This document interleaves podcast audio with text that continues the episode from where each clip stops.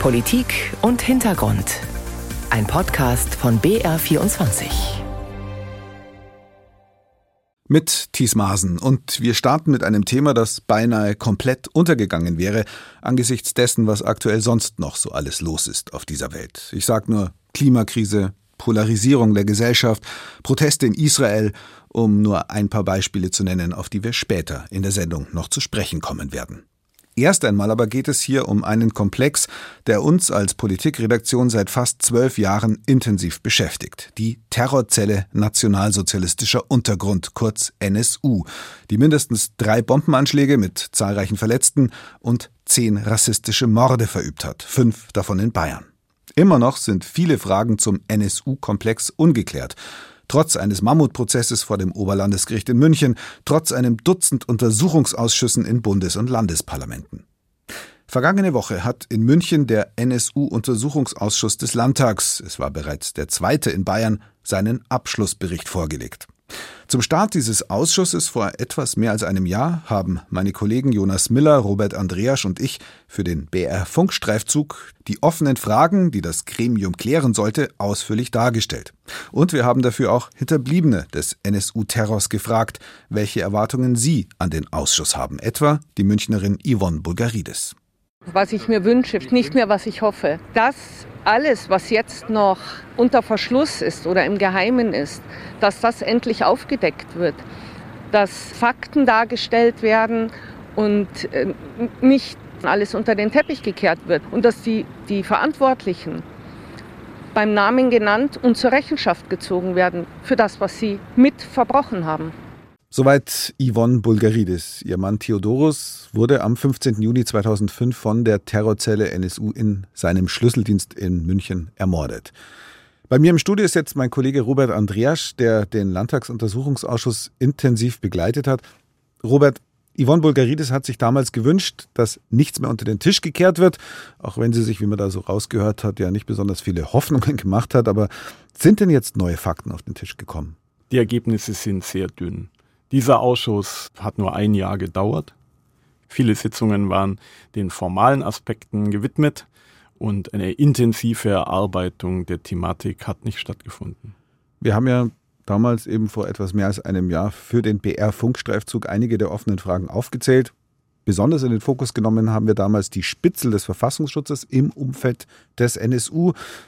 Wie nah waren Sie dran an dem NSU-Kerntrio Uwe Mundlos, Uwe Böhnhardt und Beate Zschäpe? Was wussten Sie? Waren Sie vielleicht sogar in die Taten der Terrorzelle verwickelt? Hat denn der Ausschuss da irgendwelche Antworten geliefert?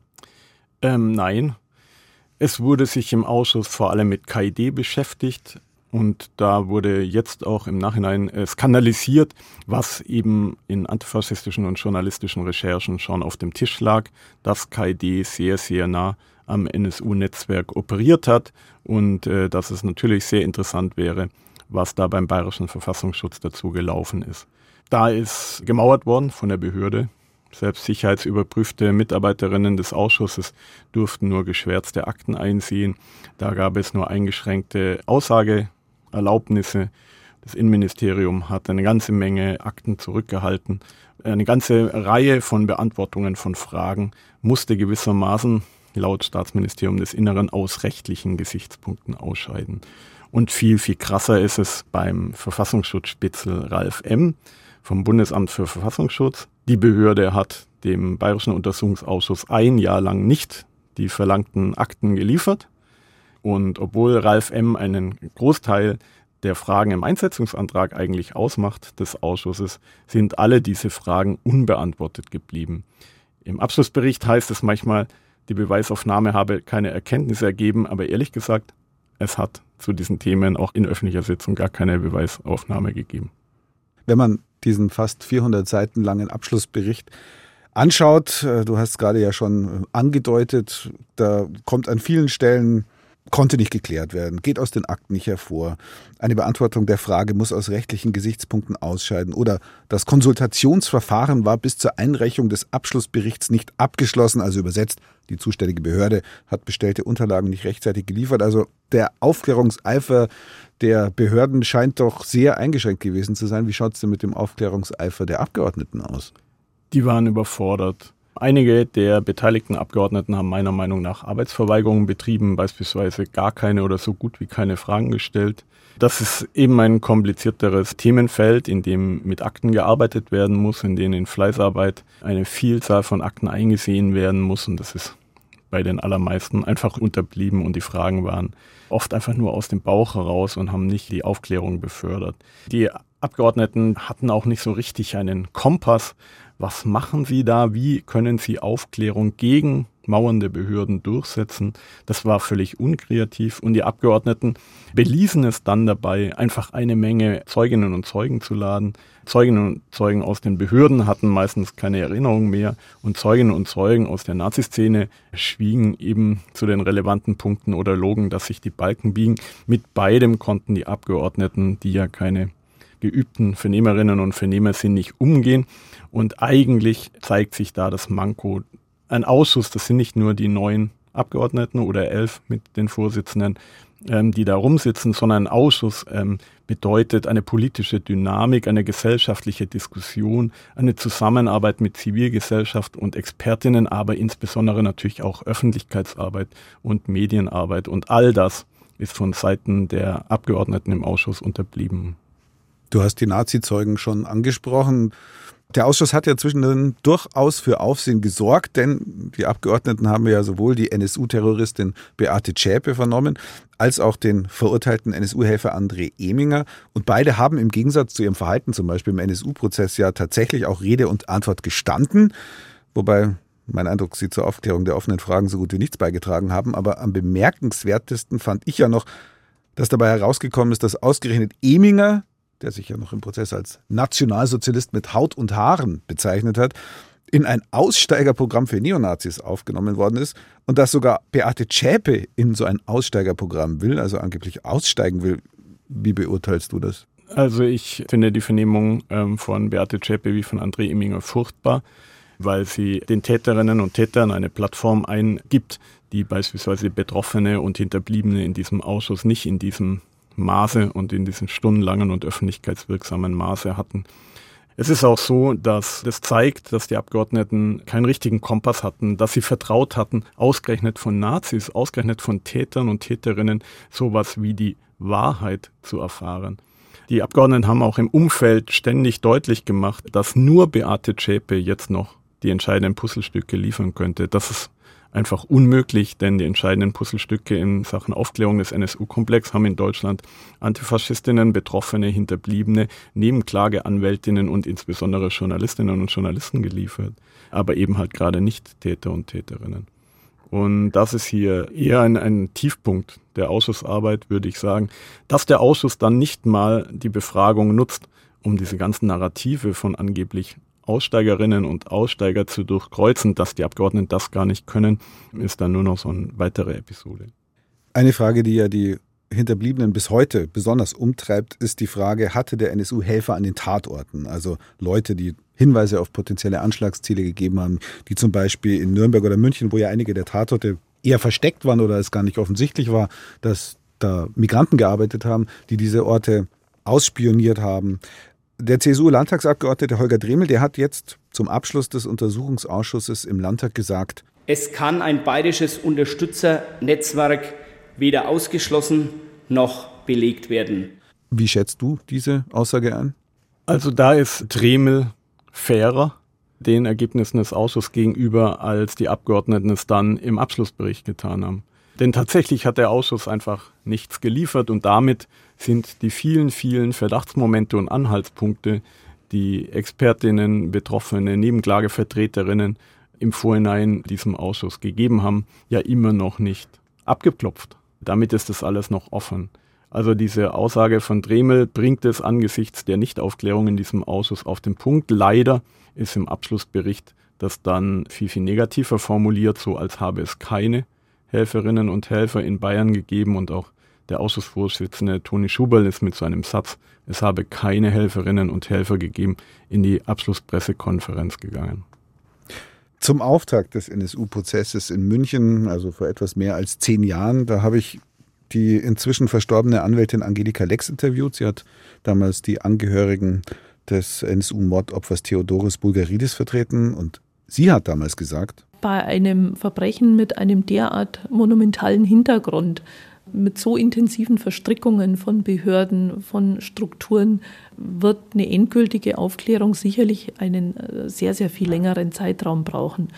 Ich gehe da eher von, von Jahrzehnten aus, bis wirklich alle Details aufgearbeitet sind. Es wird möglicherweise die Aufgabe von Historikerkommissionen oder Ähnlichem sein, hier noch weiter Ermittlungen anzustellen. Wie schätzt du jetzt zehn Jahre später die Aufklärungschancen ein? Ist juristisch oder parlamentarisch noch irgendwas zu erwarten oder sind jetzt tatsächlich die Historiker gefragt? Also Aufklärung gibt es nur in seinem Zusammenspiel. Das sieht man jetzt wieder, so eine Dynamik. Abgeordnete sind eventuell wie hier einfach überfordert, auch wenn es im derzeit laufenden Untersuchungsausschuss zum NSU in Mecklenburg-Vorpommern beispielsweise viel, viel positiver läuft.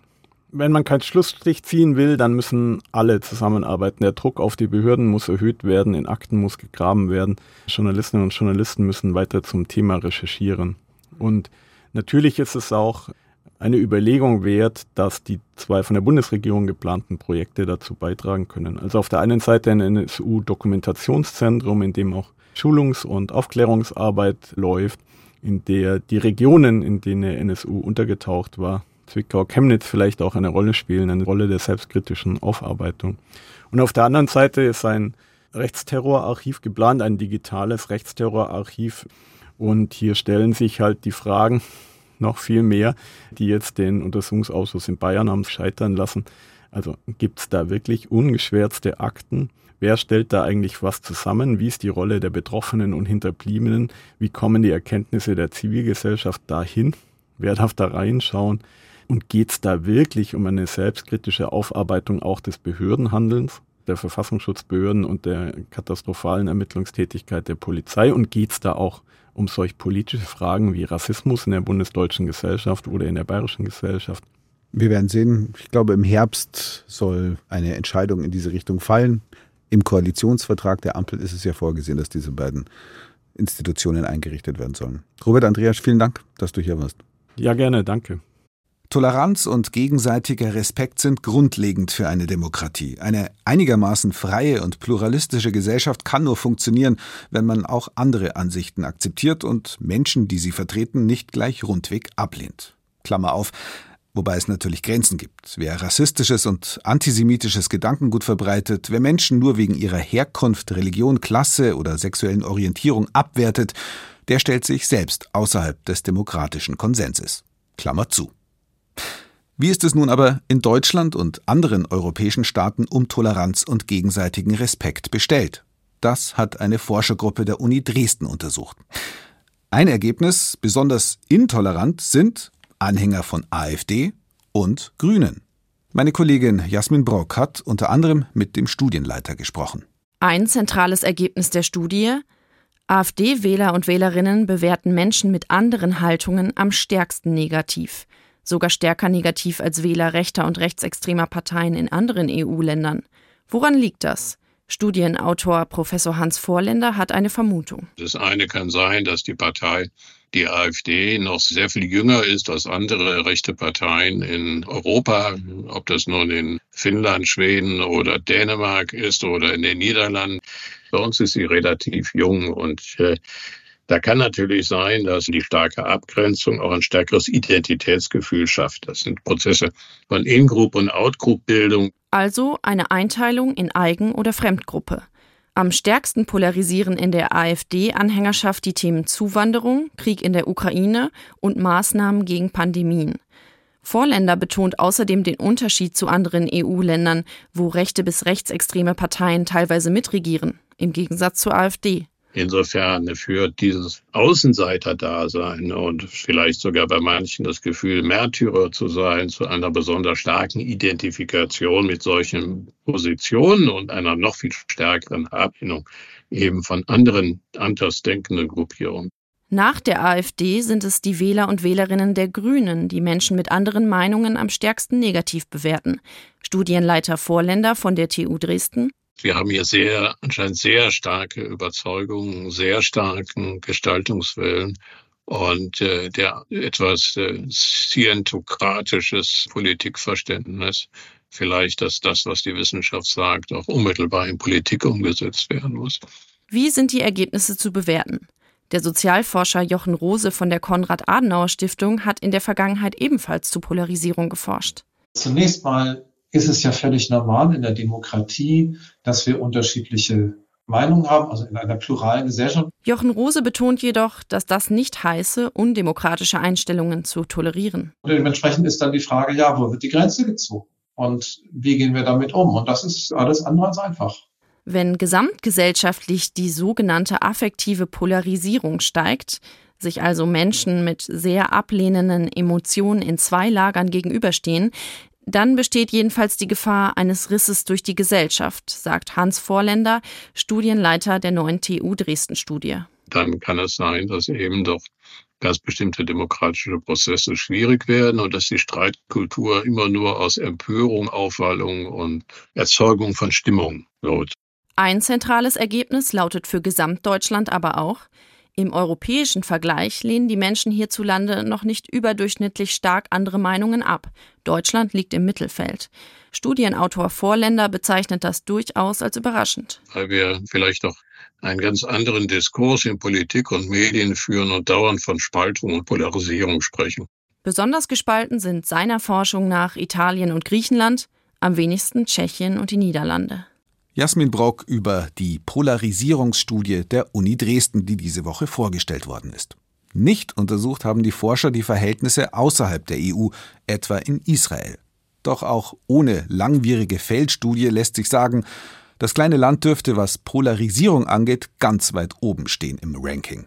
Der unter dringendem Korruptionsverdacht stehende Ministerpräsident Benjamin Netanyahu hat sich Anfang des Jahres mit Hilfe rechtsradikaler und religiös fundamentalistischer Parteien wieder an die Macht gehievt, und seine Koalition geht nun systematisch daran, den Staat in ihrem Sinne umzubauen. Diese Woche ist die Regierung dabei einen großen Schritt vorangekommen. Sie hat ein Gesetz, das den obersten Gerichtshof in entscheidenden Punkten entmachtet, durch die Knesset gebracht, gegen massiven Widerstand weiter Teile der Bevölkerung. Was das für Israel bedeutet, kommentiert Clemens Fernkotte.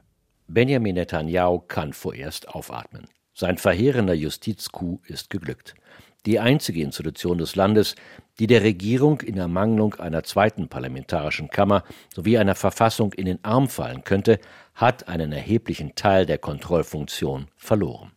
Seine rechtsextremen und ultraorthodoxen Koalitionspartner sind vorläufig befriedigt, ebenso die willigen Gehilfen in seiner eigenen Likud-Fraktion in der Knesset. Vorläufig. Denn sie allesamt betrachten das verhängnisvolle Votum vom Montag allenfalls als ersten Schritt auf ihrem Durchmarsch zum nationalistisch-religiösen Staat Israel ohne jegliche Kontrolle durch das oberste Gericht. Das Parlament hat sich in die zweimonatigen Ferien verabschiedet.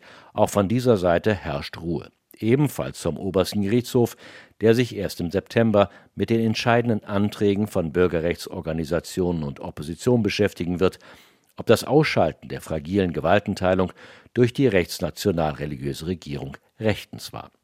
Die Protestbewegung schnauft ermattet durch und weiß noch nicht so recht, wie sie den hohen Mobilisierungsgrad der vergangenen sechs Monate aufrechterhalten kann und die Armeereservisten schließlich schwanken zwischen Loyalität zum Staat und Abscheu gegenüber der Entmachtung des obersten Gerichtshofes. Sie stellen ihr angekündigtes Fernbleiben vom Dienst zunächst einmal hintan und warten ab. Der Schaden, den der seit Jahren vor Gericht stehende Premierminister mit seinem politischen Pyroman angerichtet hat, ist immens. Die stets sehr heterogen zusammengesetzte Gesellschaft Israels ist unter dem mutwilligen Frontalangriff Netanyahus auf die letzte Kontrollinstanz, den obersten Gerichtshof, in ihre beiden Hauptbestandteile auseinandergefallen. In das säkular-bürgerliche Lager, das für die verblichene Vision eines demokratischen Rechtsstaats ausschließlich für israelische Staatsbürger auf die Straße geht, und in das nationalistisch-ultrareligiöse Lager, das die Existenz der unter Besatzung und Unterdrückung lebenden palästinensischen Bevölkerung im Westjordanland negiert und auf den ungebremsten Siedlungsbau weiterhin setzt. Der Riss in der Gesellschaft geht durch alle wesentlichen Stützen des Landes, durch die Streitkräfte, die Geheimdienste, die Unternehmen und Firmen, durch Familien und Freunde. Doch das ficht weder dem Premier noch seinem machttrunkenen Minister an. Das ist erst der Anfang, versprach der rechtsextreme Polizeiminister Itamar Benguir, der wegen rassistischer Gesinnung vom Armeedienst verbannt worden war, seinen Anhängern unmittelbar nach dem Knesset-Votum. Netanyahu habe den Ku Klux Klan in die Regierung gebracht und Benguir und andere Extremisten hohe Regierungsposten gegeben, urteilt der pensionierte Mossad-Chef Tamir Pardo. Die Verantwortung für diese mutwillig eigennützige Demontage der Gewaltenteilung in Israel trägt ausschließlich einer, Benjamin Netanyahu. Ein Kommentar von Clemens Fehrenkotte. Zurück nach Deutschland. Bekanntlich gehören wir im weltweiten Vergleich zu den Ländern mit dem höchsten Ausstoß an CO2, sind also maßgeblich mitverantwortlich für die globale Klimakrise. Dass man dagegen etwas tun muss, wird nur von wenigen bezweifelt. Was zu tun ist und wie das bezahlt werden soll, das ist dagegen heiß umstritten, selbst innerhalb der Ampelkoalition. Während die Grünen investieren wollen, pocht Finanzminister Christian Lindner auf die sogenannte schwarze Null. Soll der Staat Schulden machen für den Klimaschutz? Darüber wird nicht nur bei uns gestritten, sondern auch bei unserem Nachbarn Frankreich. Jean-Marie Magro berichtet. Europa muss alles daran setzen, klimaneutral zu werden. Diese Botschaft sei bis zu den politischen Entscheidungsträgern vorgedrungen, sagt der französische Ökonom Jean Pisani-Ferry. Nun gehe es um zwei entscheidende Fragen. Zuerst, wie viel kostet es, die Volkswirtschaften CO2-frei zu machen? Wir schätzen, dass die Transformation bis 2030 jährlich 2% des Bruttoinlandsproduktes kosten sollte. Pisani-Ferry hat im Auftrag des französischen Staatspräsidenten Emmanuel Macron einen Bericht über die Kosten der ökologischen Transformation erstellt. Zwei Prozent des BIP, das wären für Deutschland knapp 85 Milliarden Euro im Jahr. Eine Riesensumme. Daran schließt sich die zweite große Frage an. Wer soll das bezahlen? Die beantwortet Pisani-Ferry so. Schulden machen. Si on serre trop la vis, wenn die Staaten den Gürtel zu eng schnallen, zu wenig investieren, werden zuerst einmal wichtige Infrastrukturen verfallen. Und außerdem werden die armen und mittleren Haushalte im Stich gelassen, die dann zum Beispiel kein Geld in eine umweltfreundlichere Heizung stecken können. Pisani-Ferry befürchtet Massenproteste wie die der Gelbwesten in Frankreich. Wie groß das Konfliktpotenzial auch in Deutschland ist, zeige sich an den Protesten gegen das Gebäudeenergiegesetz. Selbst für mittlere Einkommen kann der Austausch einer Heizung so viel kosten wie ein gesamtes Jahreseinkommen. Ähnlich viel zahlt man für ein neues Auto. Ich bin dafür, dass man öffentliche Fonds dafür auflegt, nicht um jeden Kauf voll zu erstatten, aber zumindest um diese Menschen erheblich zu entlasten. Pisani-Ferrys Bericht zog in Paris viel Aufmerksamkeit auf sich und Kritik, etwa von Präsident Emmanuel Macron persönlich. Doch der französische Ökonom ist nicht der einzige, der empfiehlt, jetzt massiv zu investieren. Sogar arbeitgebernahe Wirtschaftswissenschaftler wie Michael Hüter appellieren, man müsse massiv Geld in die Hand nehmen. Rund 500 Milliarden Euro, sagt der Direktor des Instituts der deutschen Wirtschaft, müssten in Deutschland investiert werden. Überall hinken wir hinterher, überall haben wir nicht die Qualität, die wir bräuchten, bräuchten nämlich mit Blick auf die Transformation, die wir ja organisieren wollen. Die Dinge müssen transportiert werden können, Steuerungskompetenzen müssen da sein und im Strombereich ist es allemal klar, dass nach dem Abschalten der Atomkraftwerke wir vom Offshore-Wind in der Ost- und Nordsee die Stromleitungen nach Süden brauchen. Die werden aber erst 2030 fertig. 500 Milliarden, eine halbe Billion. Doch Simone Peter muss selbst bei dieser gigantischen Zahl nur schmunzeln. Die Präsidentin des Bundesverbands Erneuerbare Energie rechnet vor, eine fast so große Summe müsste Deutschland allein schon in den Energiesektor investieren, um sein selbstgestecktes Ziel zu erreichen, nämlich bis zum Ende des Jahrzehnts 80 Prozent des Bedarfs mit Ökostrom zu decken. Rund eine Milliarde für die Bioenergie, rund 120 Milliarden für die Photovoltaik, nochmal rund 120 Milliarden für Wind an Land, nochmal rund 150 Milliarden für die Offshore-Branche und dann sind wir eben bei rund 400 Milliarden und da ist noch nicht Wärme, da ist noch nicht Batterien und sonstige Klimatechnologien mit berücksichtigt. Die ehemalige Grünen-Politikerin Peter ist nicht der Meinung, dass der Staat alles finanzieren sollte. Doch indem Finanzminister Christian Lindner auf der schwarzen Null verharre, also darauf, dass der Staat keine neuen Schulden aufnehmen dürfe, schränke er Spielräume auch im Kampf gegen die Klimakrise ein. Eins, zwei Euro Förderung lösen oft schon Investitionen von acht, neun Euro aus, weil das Handwerk stimuliert wird, weil die Produktion, wenn sie heimisch ist, stimuliert wird. Das heißt, Förderung sind auch nicht immer nur Ausgaben, sondern es sind oft rentierliche Investitionen in die Zukunft, die sich innerhalb von wenigen Jahren amortisieren, wenn eben weiter investiert wird und die Wertschöpfung vor Ort angereizt wird. Befürworter der schwarzen Null begründen ihre Position mit der Generationengerechtigkeit. Man dürfe den jungen Menschen keinen Schuldenberg hinterlassen. Gegner meinen, ein Staat sei eben keine schwäbische Hausfrau, dürfe sehr wohl Schulden machen und der künftigen Generation sei mehr gedient mit einer funktionierenden Infrastruktur und vor allem einem lebenswerten Planeten. Der Ökonom Michael Hüter denkt, dass auch mit der Schuldenbremse in der Verfassung genug Spielräume existierten. Windräder bauen, Gebäude sanieren und die Bahn auf Vordermann bringen, das alles könne der Staat auch mit Hilfe von Sondervermögen wie bei der Bundeswehr schaffen. Dann muss man das allerdings auch klug und systematisch machen. Und das ist bisher nicht geschehen. Es ist hier mal ein Fonds, da mal einer. Wir haben 100 Milliarden irgendwo in welchen Fonds gehabt. Fonds müssten also übersichtlicher gestaltet werden und es bedarf einer Strategie, die sie miteinander verbindet.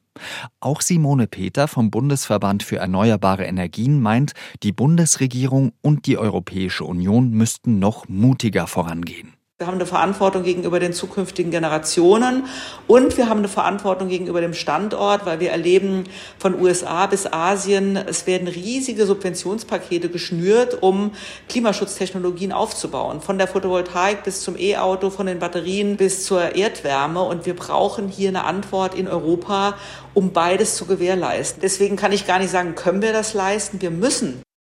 Schulden machen für den Klimaschutz? Ja oder nein? Ein Beitrag war das von Jean-Marie Magro. Das war's von uns für heute. Am Mikrofon verabschiedet sich Thies Masen. Die Sendung können Sie auch live hören. Jeden Sonntag auf BR24 um 8.05 Uhr und um 23.05 Uhr.